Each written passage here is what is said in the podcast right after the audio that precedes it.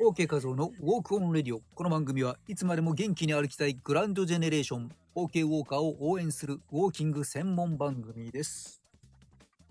さて、昨日、今日、大雪は大丈夫でしたでしょうか？今日はあそんな大雪にちなんで、確か一昨年の1月にも大雪が東京都内でもね、積もったりしましたけれども、えーそこで滑らない歩き方ということで、えー今回はこの番組の終わりに、スタンド FM 第312回目の放送、滑らない歩き方の詳細ですね。それからブログ記事を後ほど概要欄にリンクで貼り付けておこうと思いますので、詳しく知りたい方、そちらご覧ください。まあ、例えば、歩幅はですね、大股で健康ウォークというのではなくて、雪が積もっている滑りやすい時には歩幅は小さく、本当にペンギンのようにちょこちょこちょことね、足裏全体を床につけるようにして歩くことで転びやすく滑りにくくなっていきます。そして膝から下はね、こう地面に対して垂直にね、え着地面積が大きくなる、あるいは両足をね、地面に設置している時間が長くなる、そういった歩き方を心がけて、えースリップに注意してください。まあ、重心の位置なんかもね、普段よりちょっと少し、え腰を落としてゆっくり歩いていくというようにするとより安全だったりしますかね。で転んでしまった時はですね、変なところから、えーつかないように、お尻でボーンとね、行くと、え案外怪我が少なかったりもしていきます。ということで、くれぐれも気をつけてお歩きください。ブログ記事の方には、歩き方のね、7つのコツと、7つの注意点と、5つの危険な場所プラスアルファ、いろいろ詳しく書いてありますので、よろしければ合わせてご覧ください。あというわけで、2月に入りましたね、今年も。2024年、あっという間に2月に入りました。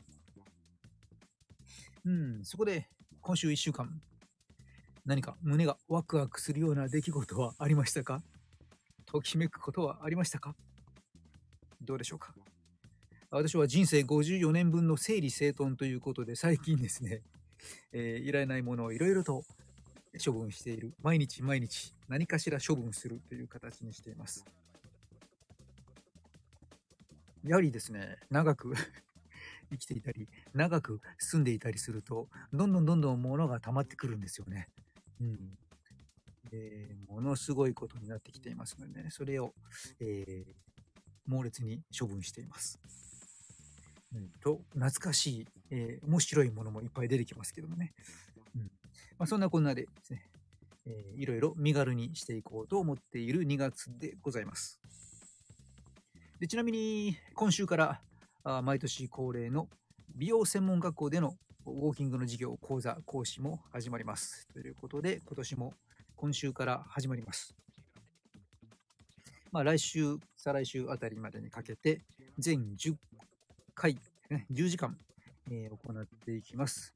えー今年はどれぐらいいるんでしょうかね。延べ、えー7、800名ほどいるんでしょうか。それをですね、少しクラス分けして、ウォーキングの授業を行っていくと。まあ、対象者は美容専門学校の学生さんということでですね、これから美容師さんになったりとかしていく方たちなんですけれども、なんとここを振り返ってみると、今年確か22年目ぐらいなんですよね。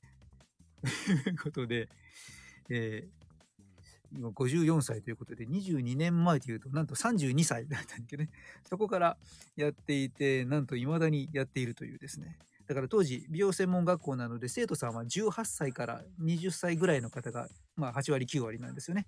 夜間部はまあ30代、40代の人も混じったりとか。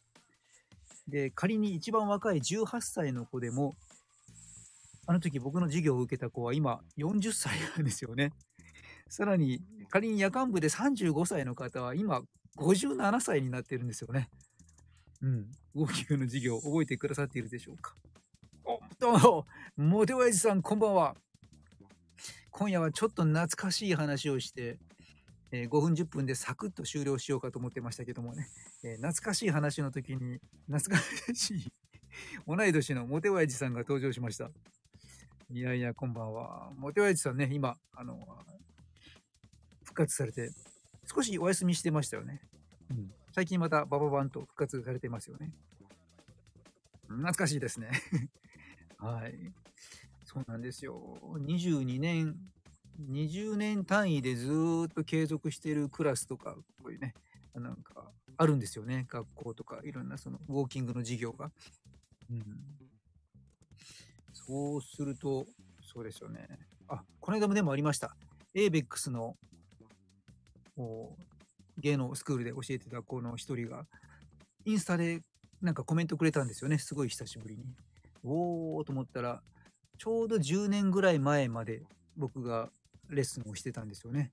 うん、そこの子で、あ、今も大芸先生のウォーキングの 思い出して、時折歩いてますってね、うん、言ってくれてましたけどね。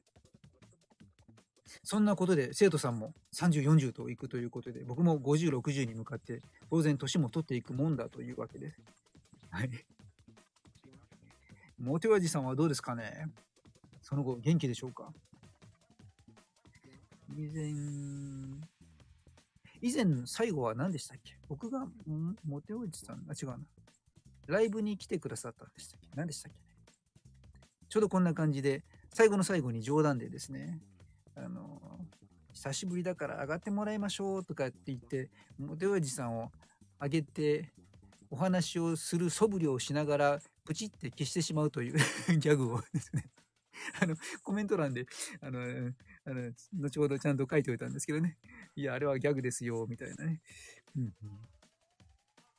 お、懐かしいですね。モテおじさん、最近は神社巡りと登山にはまってます。おー、なるほど、なるほど。うん、なんか、なんかどっかで読みましたね。うんうんうん。おー、登山ですか。うん。登山。結構あの、達成感はありますよね。途中結構熱くなったりしますけどね。意外にハードだったりすると。うん。登り切った時の爽快感は格別ですよね。うん。結構不思議なもので、登山した時って何気に前後になんかそばとか なんかちょっとその周辺にそういうものしかないのかわかんないですけど、ヘルシーな食事になったりしたりするのは私だけでしょうか？その日一日。うん。あ、モーテアイさん、うん、爆笑確かにと。ですよね。なんか、なんかそれ、なんかヘルシーになりますよね。山の日って。うん。まあ、登山に備えて、無駄な荷物を持たない。プラス、不必要なものは食べないというモードに入るんですよかね。お、お手おじさん、先日も登山の後に蕎麦を食べました。ですか？うん。なんでなんでしょうね。もしくは山のそばに、山の、あ、ダジャレになっちゃいましたね、今。山のそばに蕎麦屋を作る人が多いんでしょうかね。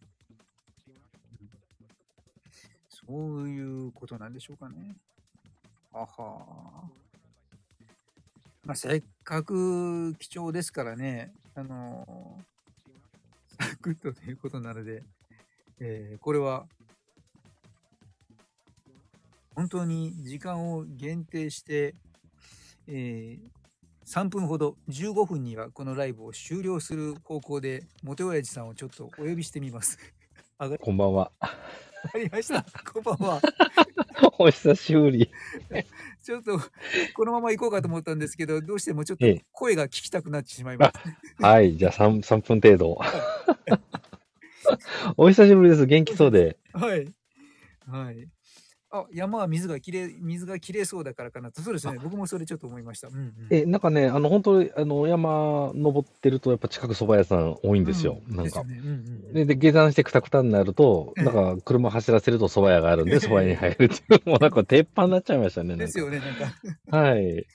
まあでも、あの、疲れた時のね、あの、糖質の補給もなかなかいいんで、うん、あのうん、いいかなと思ってます。はい、で、ただやっぱりそのね、あの平坦路歩くウォーキングでも結構体ダメージくるんですけど、うん、やはりもう登山っていうとね、登りはいいんですよね。力で上がれるんで。うん、やっぱり下りで股関節とか腰やっちゃいますね。はい、うん。関節きますよね。関節きます。今週末も行ってましてね、はい、あの、片道、一応登りが1時間半ぐらい。だったんですけど、やっぱ結構きついですね。やっぱりね、往復で3時間ちょっとかかったんで、うんうんうん。はい。あの、まだまだ僕ちょっと最近始めたばっかりで、あの、本格登山はできないので、あの、うん、だいたい往復で3時間から4時間ぐらいのところで、まあ、ぼちぼちとやってる感じですね。うんうんうんうん。ええ。そうなんですよ。あの、ね、歩く、ね、歩くプロのね、オーケーさんからしたらね、いや、登山の歩き方の、だからコツなんかもいろいろあるんかもしれないんですけど。うん、まあでも、そうですよね。軽いのがいいですよね。だんだんだんだん、あの、うん。20代の頃はね、チャレンジで、うん、ハードな山にもアタックっていうのもありでしょうけどね。そうですね、もうね、さすがに54ですからね。あの、命取りなんですよ。あの軽めの山を気持ちよくっていうのがいいですよね、やっぱり。そうですね。今回も、実はね、登山っていうか、あの、山頂に神社があるっていうね。あの、まさにセットですね。そうなんです。だから最近、その奥宮とか奥の院とかね、うん、あの、三重県でも結構その神社とはまた別に、そこからね、登山道で2キロとかね、行くと、なんかその奥宮があるとか、そういうとこがあるんですよね。うん、なので、そこを狙っていくんですよ。であの僕の今のその神社仏閣巡りと登山が同時にできるっていうことで、あのただやっぱ舐めてかかると本当大変なことになりますね。はい。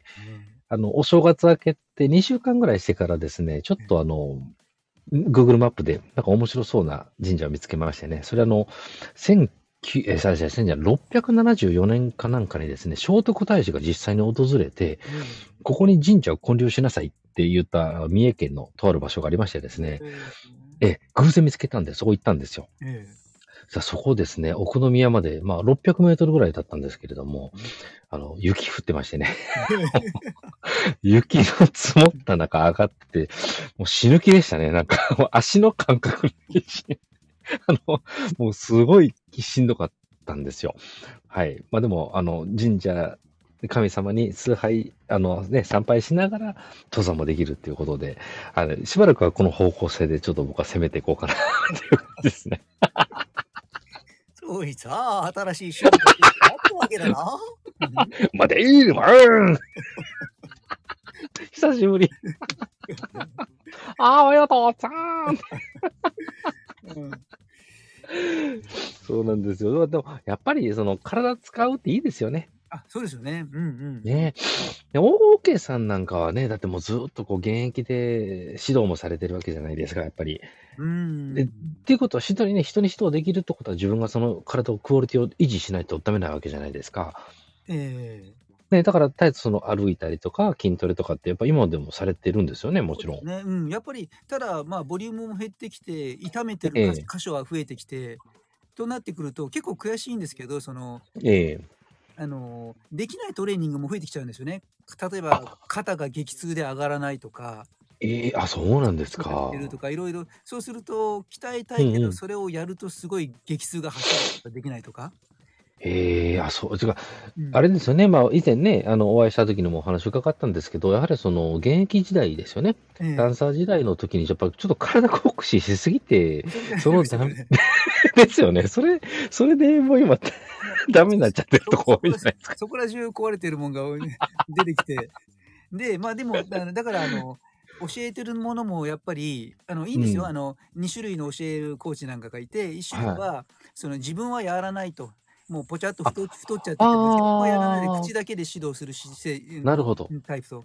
でも自分の場合は、あのやっぱり実際に見せたいんですよね、こう。ややってみせる方ですよね。やってみせて、こうだよっていう部分とか、だから、うん、例えば10代、20代のもう猛烈に元気な生徒さんとかが、そうですよね。行っても、その中で一番高く飛び、早くバク転ができみたいな。そういうクオリティを保っていないと自分が許せない。あの、あのね、なんか、あの、美しくとか、綺麗なスタイルを見せるんだけど、そのスピードはこだわらなくていいような気がするんですけどね。早くとか。そう。あの、キックもできるんで、自分が一番上がって、一番だ早くできてみたいな。あ、もう、すべてにおいて一番を取ろうとしちゃうわけですね。保ち、そして、はあ、うん、かとかといって、やっぱり指導側なので、それを超えていく生徒さんが生まれた時の、このよ、喜びとか。ああ、そうですよね。それ分かうん。りますね、なんか。そういう部分であ。ずっと来てたけど、だんだんだんだんやっぱりそれができなくうんなってくうん。ると、じゃあ、アあクロバットのレッスンあ。はやめてとか、で、ええ、ハなるードなど。若者向きのダンスはやめてとか、だんだんああ、だんだんだから、そうなんですうん、実は同じね。ようにワークアウトを教えていても、それがだんだんだええ。んだんね、こう、ウォーあ。キング、ストレッチとか、そのだんだんあ、こう、ちょっとずつなるほど。中身と対象者が変わったり、対象者も結局それで年齢が上がってくるので、あ、そういうことですよね。70代の人になってくるとね、うんうんううんん、あうん。まり飛んだり跳ねたり、ま、ちょっと危ないんでね。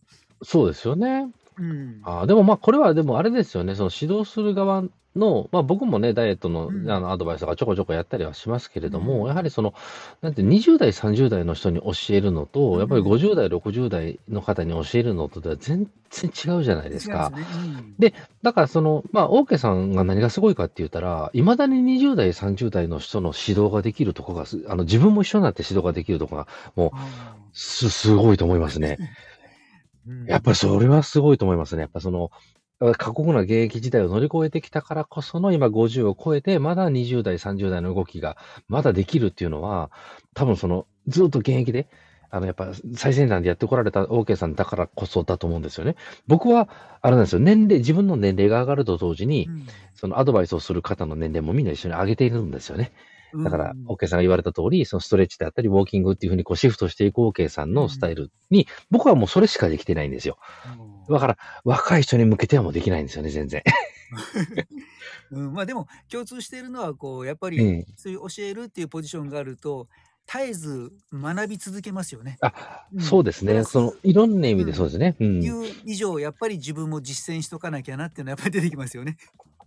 それはね、あの、一番大事なところですうん。よね。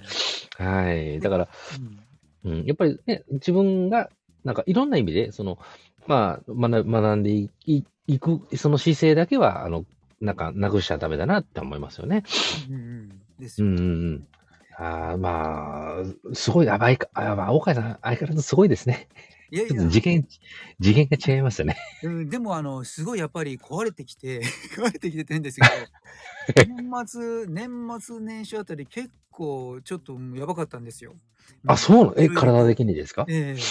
なんか、あ、そういうお年頃なんだなと思ったんですけど、あうんうんの、うん。何十年ぶりかに、もう熱熱が出ましてね、年末。あ、で、風邪をひひかれたんですか？何か高熱が流行り病じゃないですか？高熱が出て、ええ。で、あ、インフルかコロナか何かと思いつつも、そのままずっと、あの、のたうち回って医者も行かずにあ、だらだらだらだらと苦しいってやつですか？3日も4日も5日も経ってもずっと下がらなくて、ああ、僕それ39去年の秋になりました。ほんと、39度振り切ってね、もう。で、辛くて、で、医者に行ってみたら、インフルでもコロナでもなくて、であ、一緒ですわ、僕も。うん、なんですかねって言ったら、い僕僕1か週間ダメでしたね、僕も。ああ、なんかつまんないウイルスでしょうとか言われて、なんだその診断はと思いながら、ややる気ないですね、そまあ、のお医者さん。まあいいかと思って、それからほんの数日後に、ええ。あの、こものすごい頭痛で、で、はえ右半え。身も痺れて痙攣していて、で、あの、このライブが終わった直後に、火曜日だっええ。たんですね。つはあはあ10はあ。時ぐらい救急車で運運ばれえ、て、嘘でしょ？マジっすか？でもあの、点滴打って MR なりなんなり色々して、夜中の2時頃にタクシーで帰ってきたっていう。原因はわからないんですか？やっぱり。わからなかったですね。うあの、ん。ちなみにですけど、オーケーさんってうん。コロナワクチンって打たれましたか？2回だけ嫌々打っあ。て、3回目以降はもう打ってないです。あ、僕もね、2回で止めたんですうけど、ん。あの、都市伝説とかね、陰謀論って言われちゃうとダメなんですけど、やうっぱコロナん。ワクチンって打てば打つほうど、あの、体ん。の免疫力下がって、うん。その、いいいその、いろんなね、うん。あの、こういう免疫の暴走を起こすってことがもう分かってて、これは今、えっと、あの、京都大学の西村教授とかがね、厚生労働省相手に裁判を起こしたりとかしてて、ああの、いろんな論文出してるんですけれども、あ。うん。やはり、ひょっとしたらそういったところが、うあの、やっぱりん。こう、徐々に徐々にね、影響してきてる可能性が僕はあるんじゃないかなと。ね。はい。これはね。ありこれありますよね、これ、インフ実際。ルエンザのやつさえずっと何十年も打ってないんですよね。あ、で、やっぱいりそうですよ一ね。切そのかかってないんですよ。インうフルもー風邪も何ん。も。で、逆にワクチン予防接種打ってる人のかい介護をしてたりとか、看病あ、してて、そう、実際あれ、あの、ワクチン打てば打つほどうん。弱くなりますからね。打ってる人がインフルかかってて、そうなんですよね。自分が看病してて、映らないというああ、じゃあやっぱり今回その打ったことが影響し始め久々にコロナもう打つ気がなかったんで、ずっと打ってなかったんですけど、仕事柄、自分そう、打たないと、そうそうそうそう、仕事ができないような状況にまでなんかね、で、最初の2回だけはもう仕方なしに打った感じですよね。そう、仕事するためにみたいな。ああ、僕もね、2回で止めたんですよ。やっぱさ2回、1回目、2回目はね、家族のこともあってね、うん。あの、みんなが受けるのにパパだけ受けへんのはあかんみたいな感じで、もうしゃあなしで行ったんですけれども、うん。あの、やっぱりこれダメですよね。うん。絶やっぱあのメッセンジャー RNA っていろいろあるじゃないですか。もう、オーケーさんご存知だと思うんですけれども、これ、今で豚、家畜系にもね、これと同じメッセンジャー RNA でたあの抗生物質とかがもう使われ始めているんですよ、日本の畜産って。だから、コロナワクチンの接種がダメならインフル、インフルがダメならヘルペス、ヘルペスがダメなら家畜っていう感じで、要するに、まあ、人間の、僕たち人間の体の中に、このメッセンジャー RNA、まあ、あの DNA の、その、情報が書き換えたメッセンジャー RNA を僕らの体に入れさせよう、入れさせようっていう、こういう、え、えー、なんかそういったね、話がどうやらあるらしいという。あの、鳥、え、日本国産の、えっ、ー、と、豚と鳥は確か始まったっていう話聞きましたよ。え、だから最近は、あの、全然今までね、こういったメッセンジャー RNA とか、医薬品とかに関係のなかった花王とかですね、あの、そういったメーカーもメッセンジャー RNA の開発に、えー、去年から取り掛かってるんですよ。もうだからもう大変なことになってます、今これ。すね、全然もう出てこないんですけど、だからもう食べ物もね、これから選ぶのが本当、あの、難しくなってきまして、あの、オーケーさんも分かってるかもしれないんですけど、今のね、この、ちょっとあの、ちょっと、ちょっと情報を取ってる方っていうのは、村を作るっていうところに行ってるっていう。ね。あエコビレッジだったりとかね。自分たちとこ町作って自給自足していって、そういった加工食品とかに、あの、頼らない。自分たちでこうやっていくんだっていう、あの、最近世界中がそういう流れになってきてるっていうことを考えると、やっぱりその時代はね、今大きく変革の時を迎えてるんじゃないかなっていう気がしますよね。そうなんですよ。怖いのは、あの、うん、PFAS ってあの発がん性の物質がはいはいはい。今、日本でもそこら中で出てきちゃってるんですよね。で、それがもう魚とかザリガニとかいろんなものに入っちゃってて、うんうんで食べちゃってる。プラス、もっと怖いのが、世界的に問題ですけど、あの、プラスチックですよね。マイクロプラスチッまク。マイクロプラスチックの原因は人工芝ですよね、結局。ナノプラスチック。これがもう水の中に入り、はい。さらには空気中にも飛んで、もう人体の中に、ね、人間のあらゆるもう臓器からも見つかっちゃってるという状況。そうですね。もうこれ止めようがないですよね。うん、そう、プラスチック問題やばいですよね。これもう、もうだって何、だって何十年も前からの話で、うん、それが今結果に出てきてるだけなので、うん、今止めたって、まだ今から数十年間はこの影響を受けつつ、ね、数十年どころじゃないですよね、もう。怖いのが、うん、ナノプラスチックまでいっちゃうともう見えないからね、もうね。そうなんですよね。だからね、だから一時期ナノ技術が発展した時に、なんかね、ナノテクノロジーだとか言って、なんたらかんたら大騒ぎして、みんな喜んでましたけれども、いや、このナノっていうね、その、あの、人間の技術で止められないミあの、なんていうミマクロの、じゃミクロの世界じゃないですか。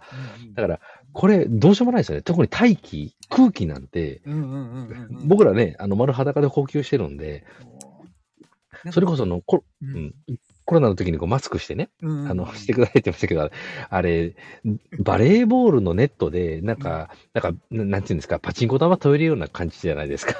要するに、絶対止まらんだろうっていう感じなんですけど、それよりもさらに小さいわけじゃないですか、ナノプラスチックって。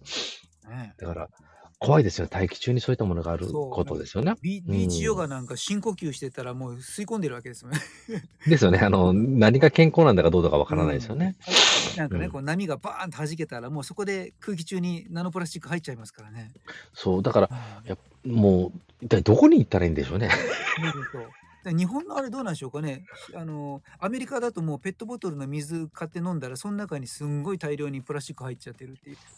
ああ、あの、えっとね、水銀の調査は僕知ってるんですけど、あの、天然水あるじゃないですか。ミミネラルウォーターってペットボトルってやつ。あの、水銀の調査やと、浄水器、高度な浄水器通したものと、あの、南アルプスの天然水とかあるじゃないですか。あれだと天然水だとね、数千倍の水銀入ってますね。あれアウトですね、本当に。はい、なので、やっぱり水に関して、飲み水に関して言ったら、やっぱそのちょっといいやつですよね。うん、中空子膜プラス UV フィルターだったりとかの、あのー、ちょっと高度な浄水器通せば、水はね、飲み水に関しては結構いけると思います。うん、だけど、大気はちょっと難しいですね。空気は無理があるね。空気無理ですね。水2、30年前にものすごい調べてた時期があって、あ、そうなんですね。うん、だからシャワーヘッドにしても、ええ蛇口の水のやつも浄水器相当こだわってガードしてるんですよ。すごいっすね。その中ででもダメだなと思うのは、あの ええ。防災用に2リットルのペットボトルとか何十本もこう置いておくじゃないですか。あそれはうちもやってますね。期限が来るとこう入れ替えるときに、飲みますよね。さっきも飲んだんだけどね。飲んでるやん。そう知ってても飲んじゃうのがね。あとこうイベントとか仕事とかで行くとさ、あのもらえますよね。オーケーさん水どうぞって水ペットボトルで持ってきてくれるから飲むんだよね。それさ、いりませんって言えないですもんね、実際。そうですだからそう知ってても頻繁に飲んでる怖さ。うん。うん。で、またね、そのゴミが出るっていうのもなんか心痛むしね、ペットボトル。うん。やっぱこの辺難しいですね。うん、で、やっぱりあと僕は最近その分子栄養学なら学んでて思うことっていうのは、そのやっぱ解毒上げなきゃダメだっていうのが、やっぱ一番あってて、その、まあ僕はあの、あの、栄養指導とか健康指導するときに一番最初にやらなあかんことっていうのはどこを入れるなっていう話をするんですよね。で、その、さらに今、OK さんぐらいのレベルになると、ね、あの、マイクロプラスチックだったりとか、まあ、それこそね、あの、なんていうんですか、環境ホルモンだったりとかね、そういうことも全部含めて、目に見えないものまで、なんとか止めようなんて、ただ OK さんレベルの人っていない、いないんですよ。あの、本当に普通に毒を体に入れてるんですよね。例えばサラダ油だったりとか、食品添加物だったりとかっていうのを普通に入れてしまうので、まずはそれをやめようっていうところから、解毒のところから考えていくんですよね。うん、で、あの、まず入れないことを大前提にして、プラス、今まで入れてきた毒の影響を入れている臓器を回復させないと、健康って取り戻せないですよって話をするんですよ。で、その上で一番大事になってくるのが、やはり3つ僕はいつも言ってるんですけど、まあ、腸と肝臓と腎臓ですよね。うん、この3つっていうのは体を浄化する上で、あの、特に解毒っていう意味では、解毒の意味では腸と肝臓が、うん、あの、特に大事ですよね。で、血液の浄化、まあ、あの、フィルターってことで考えると、腎臓ももちろん入ってくるんですけれども、やはり、この腸活ですよね。うん腸活、うん、これが腸活ができないと絶対肝臓戻ってこないので、やっぱり、あの、この栄養を取り込む。僕たちがこの食べたものが体に入る入り口ですよね。うん、ここの解毒の能力が高い人と弱い人では、今言うた、まあ、マイクロプラスチックに関してはどれぐらいその腸の解毒ができるかどうかわからないんですけど、うん、でも取り込まずに排出できたら勝ちなわけじゃないですか。だから、そういった意味でまず腸を鍛える。腸の環境を100%に持ってくるっていうのが、今僕たちがやらなければいけない。あの、一番かなっていう思いますね。肺に関しては僕すみません。ちょっと知識がないですね。肺は知識がないですね。だからその、やっぱその大気に入ったマイクロプラスチックどうしたらいいんでしょうね。やっぱり、あの、なんかナチスドイツみたいなの、冒涜マスつけつけるしかないんですかね、本当に。あの、結局、あの、なんやかんやの病気でもさ、コロナの時もそうだけど、何一番怖かったって、やっぱ空気感染になっちゃうともう。それっすよ、それ。うん。手洗ってたって何しちゃって空気感染になったら終わりだなっていうのがね。もうアウトですよね。止められへんじゃないですか。うんうん、マスクだって何しちゃって。うんうんね少々市販のいい、なんか、あの、防塵マスクの、なんか、防毒マスクとかいっぱい売ってますけど、うん、あんなんで止められへんでしょだって。ね、だからやっぱりね、もう水と空気やられちゃうと怖いね。いやー、終わりますよね。本当になんか、あの、今のね、あの、都市伝説界隈で有名になってる、例えばその支配者層のね、うん、あの、こういった人口削減計画とかよくあるじゃないですか。うん、DS のなんたらかんたらとか言って。まあ、こんな信じたくないんですけれども、うん、もういい加減にしろって言いたいですよね、なんか 仮にそれが本当だとするならば、もう頼むよ、みたいな。どうせさ、人間生きたってさ、7、80で死んじゃうんだからさ、そんなに早死にしなせ、ね、し、あの、させなくてもいいじゃないですかね。うんうんうんねまあ、この辺関連してるかどうかわかんないんですけど、はい。人生初の、これあの、もう収録でもオンエアでね、あの、流したんですけど、あの、はい、年末、さらにあの、血便が出たんですよ。いや、あかんじゃないですか。で、うん、ま、お年、お年頃、いろいろ続いた矢先だったから、ええ。まずいんかなと思って、一応それで、あの、これも人生初の、あの、内視鏡あ、内視鏡、あの、お尻から。大あ大腸、大腸検査ですよね そう。そうそう。やったんですよね。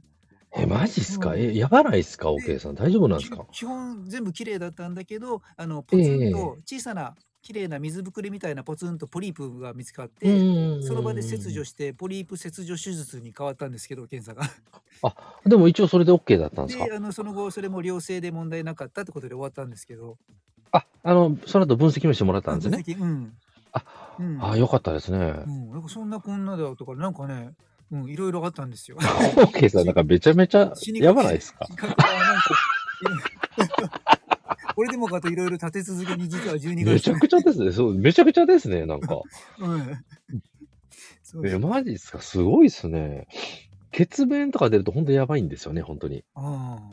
初だったからちょっと焦りましたよね。あそうですね。大体大腸がんの可能性が高いんですよね。ああの血便出る人ってめっちゃ危ないんで、本当、あの、すぐ、あの、検査したりで、まあでも、ね、内視鏡検査されたところに異常がないっていうことなんで、あの、良かったんですけど、オーケーさんってあの、アルカリのなんか何か摂取したりとかしてますか？がん、がんのことで言うんですけど。食品。え、アルカリ食品、特に意識してます？なんだろうね。うーん。昔ほどはしてないかな。なんか、うん。いろいろそういうバランス、酸性とアルカリと結構バランスを 気にしてた時期もありましたけど、今そ。そうですか。あの、もう、あ、まず、うんえーね、あの、サプリメントとかの話は、まあ、オーケーさんに関しては、まあ、そんな、あのね、情報は多分必要ないと思うんで、あえて言うのは、がん、こと、一つがんっていうことに関して言ったら、やはりあの、アルカリ体質っていうのが一つポイントになってくると思うんですよね。で、そのやっぱ酸性体質うん。と、あと酸欠、酸欠と、うん。酸欠と酸性体質。うん。この二つっていうのががんを、あの、あと、まあ、あの、糖質型ですよね。うん、あの、この三つっていうのが、あの、やっぱりがんを一緒に促進させる。あとストレスといった、まあメンタル的なことはちょっと置いといたとしても、栄養的なことで考えると、まあそういったとこになってくるので、うん。そうですね。やっぱあの、オーケーさんは有酸素、まあ、特にあの、過剰な酸、あの、過剰な酸素は活性酸素を生むので良くないんですけど、まあそのウォーキングとかの、あの、有酸素ってのは非常に体にいいんですよね。でで、走ってないからね。そうです。で、その上で、やっぱりその酸性環境っていうのが、がんがまず一番最初に好むのが酸性環境なんですよ。で、がんはアルカリの環境下では絶対に生存できないっていうのが、もうこれだけは分かってるんですよね。うん。なので、やはりその重曹クエン酸、あこれはです。絶対やってほしい研。さんはね、意識的にすごい取ってますね。ならいいですねう。ん。で僕もね、毎日、毎日朝晩重曹クエン酸飲んでるんですよね。うん。なので、このはもう絶対外してほしくないなと思って、うんうんそうなんですよね。で、あの、クエン酸だけでもいいですし、重曹だけでもいいんですけど、まあ僕は両方いってるかなって感じですよね。うんでうんあの、重曹のアルカリも、なんか、えっ、と、シモンチーニ博士ってご存知ですかね？うーんこの人は、まあ、医師免許剥奪された人なので、この人の論文を信じるか信じないかは別なんですけれども、あの、癌っていうのは心筋の一種っていう話があって、で、その、まあ、アルカリ環境下で生きていけないっていう話からですね、その重曹うん等ですね、そういったアルカリを取ることによって、ある程度、まあ、ある程度っていうか、まあ、ほとんどの癌がね、うん。あの、こう、追い込めることができるよっていう、あの、そういった、あの、本を書いている方なんですよ。で、まあ、重曹がアルカリっていうこともあるんですけど、クエン酸はね、酸性なんですけど、体内に入るとアルカリに、こう、変わるっていうこともあって、うん。で、そのクエン酸で癌が治るっていう本を書いてる方って、日本の先生でも結構著名な方が何名かお見えになるんですけれども、やっぱりその、なんですか、アルカリ環境に持っていくっていうことが、あの、やっぱりその発がん率を非常に下げる。もしくは今、仮に今癌になったとしても、その、なんていうんですか、これ以上広がらない。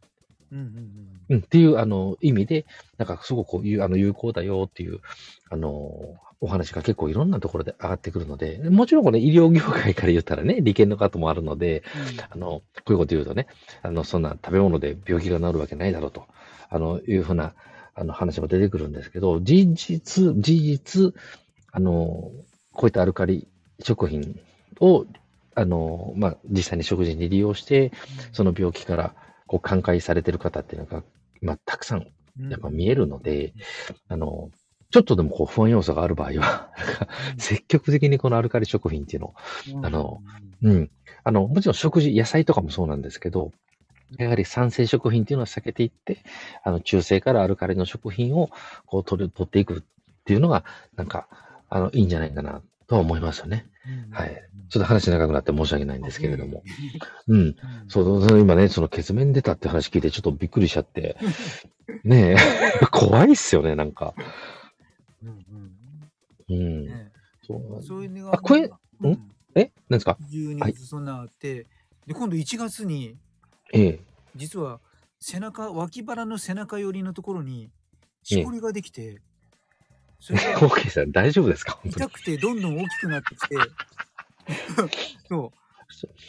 あの直径もう4センチぐらいかん、なんかだんだんだんだんでかくなってきて、すごいスピードで。あの、俗に言うガングリオンってやつですよね。で、痛くて、ええうん、で、あ、うん、で、どうしようと思ってて、ううちに、最近どんどん小さくなってきて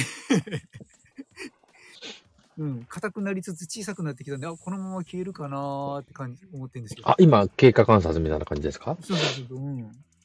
そう。うん。めっちゃ怖いですね、なんか。なんか一通りね、あの、わけのわからない続く高熱と、激しい頭痛と半身麻痺と、そして血便で、そしてししこりど でき、できものでで、なんか全部死を連想するようなものを。そうですね。あの、本当に僕そうですね。なんかその話で聞いてると、オーケーさんやばくないですかって話になりますもんね、なんか。ワンセットを超えて、うん、やばいですよね。怖いですよね、それ。うん、あの、あれですね、血液検査とかはなんかされました？最近。精密の。されてないですか？してないですかね。うん、あまあ、その、そうなんですね、頭の時に CT とかともろもろ一緒に血液とかもいろいろ全部調べてましたけどね。あ、そうか、あの、緊急病院まあ、うん、なるほどですね。簡単な検査でも、異常値出るとね、例えばガンマ GTP だったりとか、あの、うん、ASTLT だったりとか、あの、いろんなところでその異常値出るとき、バンと跳ね上がるところ出てくるので、まあ、お医者さんがそれに気がついてないってことは、まあ、多分そんなに、あの、うんうん、あ、致命、今、今すぐ致命傷っていうのは、多分すぐわかるんですよ。あの、うん、え、だそれがないってことは、まあ、とりあえずは僕いいかなと思うんですけど、うん。うん、でもやっぱりそうですね、その、うん、オーケーさんの僕今その食事とライフ、まあ、お食事もライフですね、そのね、あの、ね、ライフスタイルも、もう僕ね、それこそね、健康のプロフェッショナルの人に僕がアドバイスをすることなんか何もないんだとは思うんですけれども、何もないとは思うんですけれども、やっぱりその、えっと、健康の4つの要っていうのが僕いつも言ってて、まあ、分子医学でもいつも言ってることなんですけども、健あの健康の4つの要は栄養と運動と睡眠とメンタル。この4つなんですよね。だから OK さんの中でこの4つの中で何か引っかかることがあるならば、まずはそれを改善していただくっていうのが一番かなと思いますよね。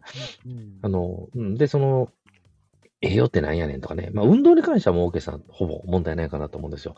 で、あの、睡眠と、あとストレス管理っていうことですよね。そのメンタルの部分っていう。あと、まあ、食事ですよね。食事に関しても、まあ、あの、どういったお、お花、あの、ね、食べ物を食べていらっしゃるのかっていうのはわからないんですけど、まあ、よほどね、そんな変なものは食べてないだろうかなと思うんですけれども。ざっくりいくと、まあ、若干ちょっとその、クエン酸系をやや最近サボりがちだったかなっていうことと あとやっぱり何と言っても、長くちょっと睡眠の質がずっと悪い状態が長期的ああ、やっぱそこはありますよね。うん、長期的に続いてるんで、それのせいかな。あの、もう、ね、今、もうもちろん今この時間にお話ししてるっていうことで、あの、夜の9時には寝ること絶対できないじゃないですか。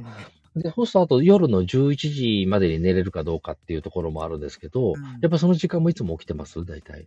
11時、そうですね。11時、12時前に寝ることはほぼないですね。ああ、それはね、もう僕たちのこの50代超えたらかなり致命的ですね。人間の体が回復するって、この成長ホルモンの分泌と非常にこう関係が深いので、うん、成長ホルモンが出る1回目のピークは夜の9時、21時から20時にあるんですよね。で、2回目の成長ホルモンのピークが深夜0時ですよね。で、この波を逃してしまうと、睡眠時間をどんだけとっても体がこう回復していかないっていうことがあってですね、あの、病気にかかりやすいんですよね。で、そうなんですよね。これ難しいですよね。でもライフスタイルなんでね、なかなか、うん、できたら2回目の12時の睡眠は捉えてほしいなっていうのは 正直なとこですよねそうか。やっぱ告知してますね、オーケーさん。頑張ってますよね。うん。うん、そうか。そうですね。まあ、まあ、ね、まあ、寝れる時になるべく寝ていただくっていうのしかないですよね。でも、そんなこんながあって、うん、やっぱり、うん、あここは一つのポイントなんだなと思いましたね。大体その、結構、うん、あの、しあの、なんだろうな、知り合いうちでも、ええ、この、この年代で、うん、死にかけてしまった人で、あの、乗り越えた人、実際に亡くなってしまった人って結構周りにいて、たくさん。うん、なるほど。うん、だから、ここで死ぬ人は亡くなっちゃうんだなって感じで、で、ここを乗り越えた人が割と70、80とか割と結構いってるなっていう、ね、それめっちゃわかりますわ。やっぱそうですよね。あの、大きな波来ますよね。だいたい40代後半から50代にね、うん。ここ振り分けられてんかなって感じは。あ、そうですね。大きなポイントですよね。感じましたね。うん。うんうんうんうんうん。そうか。でも、オーケーさん、めっちゃ追い込まれてますよね、今。うん、あれ？終わるんか？と思ったけどね。いや、終わったらあかんでしょ。あのそうそうそう途中でね、いやいやいや、待て待て待て、終わるわけにはいかんと思って、あの、カムバックしてきました、自分で。そうですよね。あの、諦めたらあかんとこですよね。そうそうそうそう。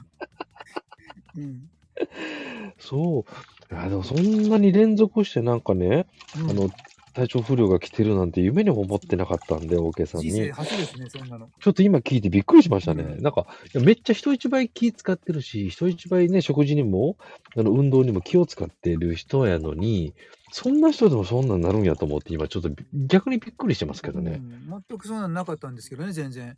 うん。医者も無縁で、保険なんかずっといろんなもの払ってても、一回も使ったことなくてっていう。あ、じゃあ、もう人生初ぐらいですか？こんなに追い込まれた感じっていうか。そんなのがバババババンと立て続けにするのは、あの、うん。まあ、あの、時折、うん。ええ。なも怪我したりなんだりというのはありましたけどね。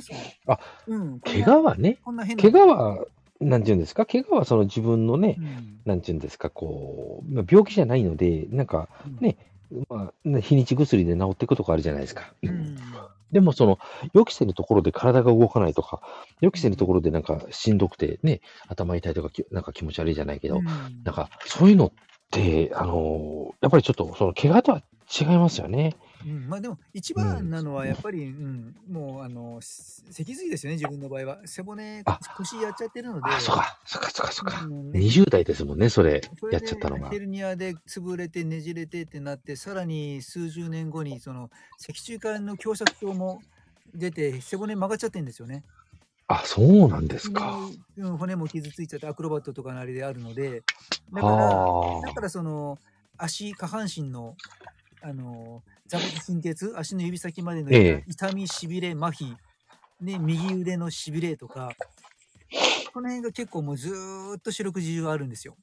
あ、もうこれはもう脊椎の影響なんですね、うん、そしたら。影響で、うん。大体そこから来ますね。その影響で首痛くなって頭痛が出たりとか、手がひどくなって、足が麻痺して力入らないとか。でも、それ言うてまうと、オーケーさんの場合って、今の仕事辞めるしかないわけじゃないですかね。それがずっとあって、で、結局、その中で、まあ、ただ不思議なんだけど、自分の場合、まあ、飛んだり跳ねたりっていうのはね、さすがにきついものの、うん、のストレッチ、歩くっていう部分では、ええ、平気でその、あの何ダメージ受けたかってその実施で一緒になってストレッチして歩いてっていう仕事が減ってデスクワークでその分ライティングでライターとして執筆作業の座り作業。そっちが増えたらまた腰が痛んでだから座ってる時間が長いと本当腰になるほど。これめっちゃわかりますわ。座ってる方デスクワークの方がむしろあのもう辛いですね本当に。ああ、なるほど。不思議なことに、ヘルニアなり、特に狭窄症なんかやってると、みんな間欠跛行で、その、少し歩いたら歩けなくなって、ちょっと休んだらまた復活して少し歩けてって、あの長距離歩けなくなるんですよね。そういったものはないんですよ、全然。歩いてる方が楽、歩いてる方が調子良くなるっていう。なるほど。うん。うーん。だからむしろそういう程よく、程よくし 続け続けてるのが一番自分の健康にもなっているような なるほど。やっぱりその、うん、あれですね、オーケーさんの場合、その筋肉の、その背筋ですよね。やっぱその、よ、よ、まあ、腰椎とかその腰のあたりの腰回りの筋肉だったりとか、特にその体幹筋ですよね。インナーまで、腹腰筋とか、あの、腹直筋、腹斜筋とか、うん、この辺の筋肉が腰を支えてるっていう部分があって、歩くと骨盤が動くので、このインナーマッスルにすごい刺激与えるじゃないですか。うん、だから、それで逆にその起立筋だってたりとか、その辺が鍛えられて、その腰を保護している可能性ありますよね。歩くことによって、じ、だからじ、じ、じわじわとこう、なんか支えていくみたいな。うん激しすぎるのもダメだけど、止まっていてもダメっていう。そうそうそう。止まると壊れるっていうのはもう昔から感じていて。多分、あの、一撃で筋肉が退化するじゃないですか、止まると。うんうんうん、あの、毛細血管のね、こう実験データもありますけど、1ヶ月人間が寝たきりになると、体内の、人間の体の、えー、約40%の血管がなくなる、消失するって言われてるんですよね。で、あの、血管の99%は毛細管なんですよね。で、その動脈とか静脈の太いので1%しかないんですよ。あの、長さ的にいくと。だからその、毛細管の4割がなくなるんですよ。1ヶ月寝てるだけで。ってことは、そうなんです。デスクワークで多分ずっと座ってる、1ヶ月例えば座ってずっと作業してるってなると、寝たきりではないにしても、多分、相当数、その血流っていうのも多分阻害されてくると、筋肉も多分発達しなくなるし、栄養もいかなくなるし、そういったその、いまあ、痛みが出る原因になる。うん、だからそれも、なんか、僕はそうイコールじゃないんかなっていう気がしますよね。今のオーケーさんの話聞いてると。やはりこう、あの、動かしてなんぼっていうか、あの、うん、これはある、あるような気がしますね。今の話聞いてると。僕自身が、あの、やっぱり座ってるのダメなんですよ。やはり、うん、あの、僕は今ね、現場仕事とか、ガンガン体を動かして仕事する方なので、やっぱその体使ってる方が良くて、あの、一日、あの、ずっと座ってるともうダメ、ダメになっちゃう。腰が痛くなっちゃって。はい。動かないとどんどん壊れてきますね。ダメですよね。うん、本当に。うん、ただ、あの、これ、今最近僕、縄文文、ね、縄文文化がこれから流行ってくるだろうと思ってて、その縄文の文、ね、あの、縄文人の話とか、よく人にしたりとか、僕も勉強したりするんですけど、やはり昔の人って死ぬまで動いてたと思うんですよ。うんうん、あの、畑仕事して。うんうん、多分今日食べる分を今日収穫しに行くっていうのが、あの、その日暮らしって言ったらおかしいんですけど、それこそが人類の生き方であり、人間っていうのはその、動かなくなったら死ぬ時なんじゃないかなっていうふうに、昔は怠けたい怠けたいと思ってたんですよ、ずっと。だけど、最近は、あ、そうか、人って動かない、怠けるから死の方向に行くんだっていうことが、ちょっと分かってきたんですよね。うん、うんうん、なんで、特に思いますね。やっぱり、あ、動いてる方が楽。うん、なんかね、動いてない方が偉い。うん、うん、やっぱ動いてる方が歩いてたり、山登ってたりとか、うんうん、あの神社ね、あの、今日どこどこ神社行こうとか言って、こう、あの、がなんか、楽しみを持って動いてる時の方が、やっぱりなんか人間は健康になれるような、あの、そんな気がするんですよね。うん。まさしく。うん。うん。で、オーケスさんも早く引退してほしいですね、僕でも。引退すると死んじゃうんで。あの、仕事で動くんじゃなくて、なんか、オーケーさん本当にもう、なんですか、早めにこう、更新の指導でちょっとこう、ね、あの、多分もう、あの、なんていうんですか、こう、ね、あの、そのシステム作ってると思うので、もう、なんていうんですか。あとはもうなんか、ちょっと更新に任せて、なんか、ウォーカーさん自分の好きなことだけで、なんか体を使いながら、なんか楽しみながら生きて、生きていくっていうのもなんかいいんじゃないかなと思ったりするんですけど、そのね、あの、お仕事が楽しいならね、全然それは問題ないんですけど、なんか、うん、ちょっと思いましたね、今ね。そう、だからちょっと、そのね、現役時代の話聞いて僕ドン引きしたんで 一体どんだけ、いや、いい、いい、いい、いい言い方が、悪い言い方が悪いね、あのどんだけド M やねんっていうぐらい、自分、あの、ストイックに攻めるじゃないですか、なんか。うんだからそれ聞いててね、もう休ませないと体が、体がかわいそうみたいな。あの、オーケーさんのメンタルはいいんですけど、オーケーさん体がかわいそうみたいな。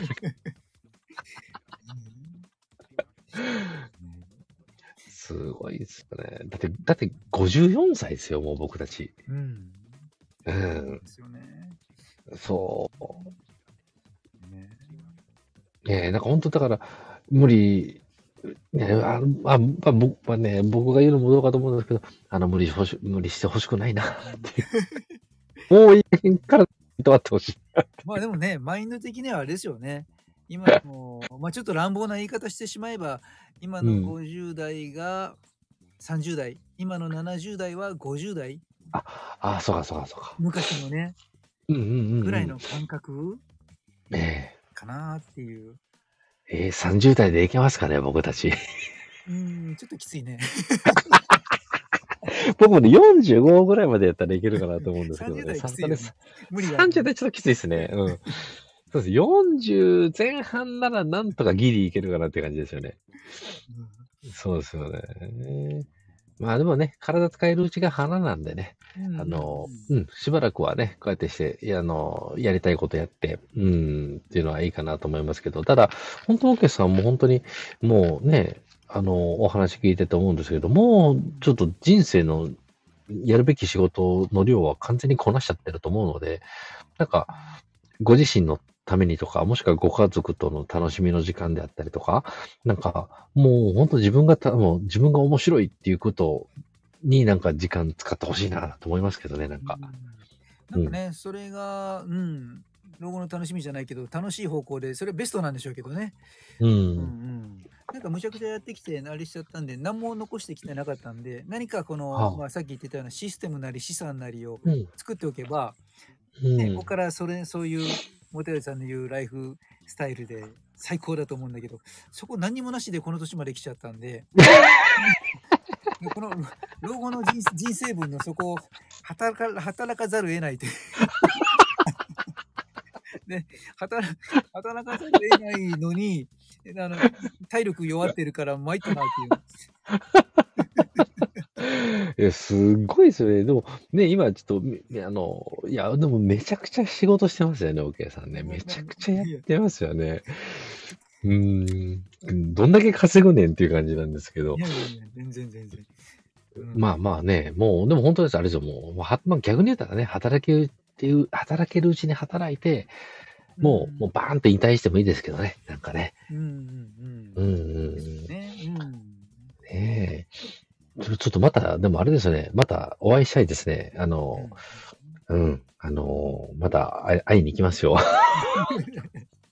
オッケーさんとこへ。もうエルさんカナダ行っちゃったんでね、なかなかもうお会いできないと思うんですけど。あの、オーケーさん、あれですよ、またこっち来るときあったら言ってくださいよ。ええええ名古屋とか三重県、三重県はないですよね、なかなか仕事ね。ないんですよね。名古屋は行ったんですよ、ちょこちょこあります年末なんかも。うんうん。あの、うん。うん、で、名古屋で、例えば1日2日、まあ日帰りはちょっと無理なんですけど、名古屋で昼間仕事があって、うん、あの、夜名古屋で泊まって、で、またね、まあ例えば週末な、あの、特に週末なだと僕はありがたいんですけど、まあ土日とかでね、うん、あの、こっちの方に来る時があれば、あの、ね、あの、夕方、名古屋で、まあ例えば土曜日とか、まあ金曜日とかにね、あの、仕事終わって、でもいいですし、土曜日に仕事終わって、あの、ちょっと夜時間があるなっていう時に、あれだったら、あの、例えばですけどね、あの、あの、三重、あの、僕の住んでる、僕四日市なんですけど、うん、あの、桑名、めちゃくちゃ焼肉うまいんですよ。めちゃくちゃ焼肉うまいんですよ。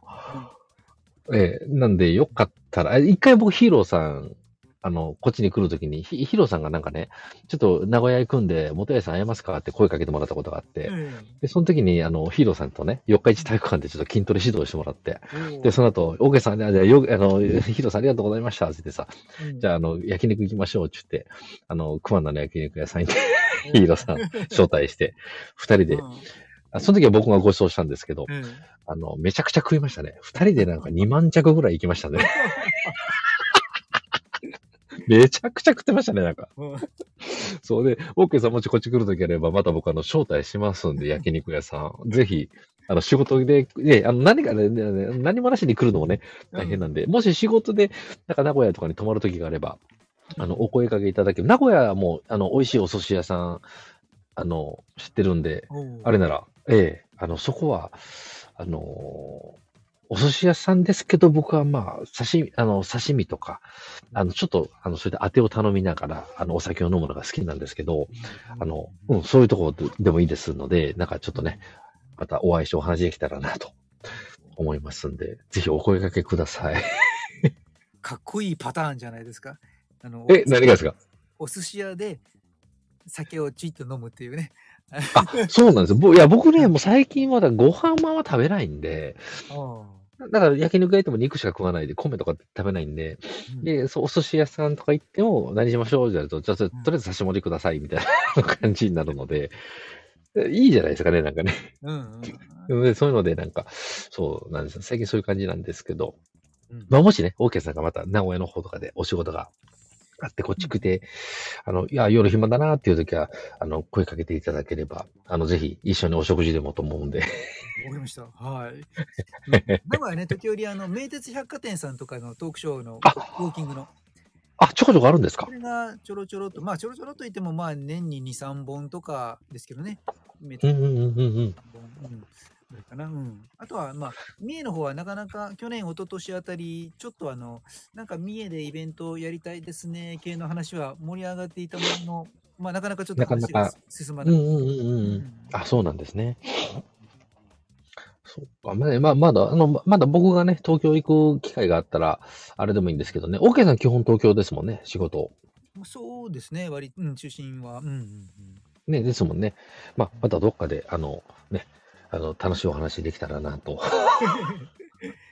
最近、あとそうですね、富山、富山とか、栃木とか。結構行くんですね。そう、いろいろ、あちこち行きますね。うん。ぐらいですかね。うん。なんかまあ、ちょっと減ってはいますね。なんか、遠方とか、あの、ええ、前は普通に北海道とか、ちょっと遠方だと、あの前日入りしてって形で、一泊がてらあ、なるほど。っていうパターンが多くて、うん。そうするとね、その夜がちょっと楽しみだったりとかね、何食べるかとかね。そうですよね。結局ね、その遠く行ったら、うん、美味しいもの食べれますもんね。多分コロナ禍とかでそういうイベントがなくなって削られた予算が戻らないのか何なのか最近割とあのこれ全泊していいんですか？ってあできたらできたら あのピストンでお願いします じゃあ始発で行きますわみたいな感じで朝早いじゃんみたいなね、なんか。日帰りみたいな。なんかその、老体に夢中ってハードな。あ、なかなかやっぱ予算的に厳しいって前乗りできないんですか？なんかね、そういうのがなんかね、去年あたり増えてて、あれ？と思って、まあ、もしくは、ね、もしくはちょっと担当者があんまり宿泊好きじゃないのかもしれない。担当によりますよね。担当でそういう、そうなんだね。うん、地方に行って、美味しいもの食べてっていうのが好きな人とかだとね、極力、うん、じゃあ前日入りしますか？って話になるんだけどね。ああ、なるほどね。なかなか難しいですね、条件が揃わないと。うん。うん。ですね。まあまあ、まあね、どっかでタイミングが合えば、また、ちょっとね、楽しい、あの、お話でもお、おいしいもの食べながら、ね、楽しいお話でも、あの、できたらなと。そうしましょう。はい。すみません。なんか、めっちゃ長いこと話してしまいましたね。なん か。そろそろちょうど5分経つので、そろそろ5分経ちますね。ちょうど5分くらい経つね、はい。そうですね。はい。まあ本当に、もう、OK さんのお話なの、これ、どれぐらいぶりでしたっけ？めちゃくちゃ久しぶりですよね、本当に。うんうんうん。うん。あの、募る話もいろいろあってということで、はい、楽しいお話ありがとうございました。はい。とりあえずちょっと OK さんの体調心配なんで、あの、本当無理、無理、無理しないでくださいね、本当に。まあ、おそらく一通り乗り越えたみたいなんで本当ですか？大丈夫ですか？本当に。まだまあ、えー、完璧じゃないですけどね。多少はあれですけど、えー、まあ、うん。はい。ね、とりあえず、あの、本当無理せずに回復にしっかり努めていただいてということで、うん、あの、お互いね、もう仲間になりましたもんで、うん、あの、ね、あの、無理せずに楽しんでいきましょうに。行きましょう。はい。すみません。ありがとうございました。楽しいお話。はい。じゃあ私、これにて失礼いたしますので。あありがとな。待ていいうん というわけで。じゃあ、え、あの、また、あ毎週火曜日やってるんですもんね、OK さんね。そうですね、ライブは夜9時と。うん、このところずっとあの、木金の朝に収録を流して火曜日の夜にライブっていうあ、そうですね。週3のパターンでずっととりあえず続けてます。あ、そうなんですね。うん僕は本当不定期なんで、気が向いた時しか今やらないんで、あれなんですけど、はい。あの、ままたね、あの、お邪魔できる時あったらお邪魔したいと思いますもんで。はい。はい、ありがとうございましたまし。た。ははい、じゃあ私、これにて失礼します。ははい、ありがとうございありがとうます。ございました。はい。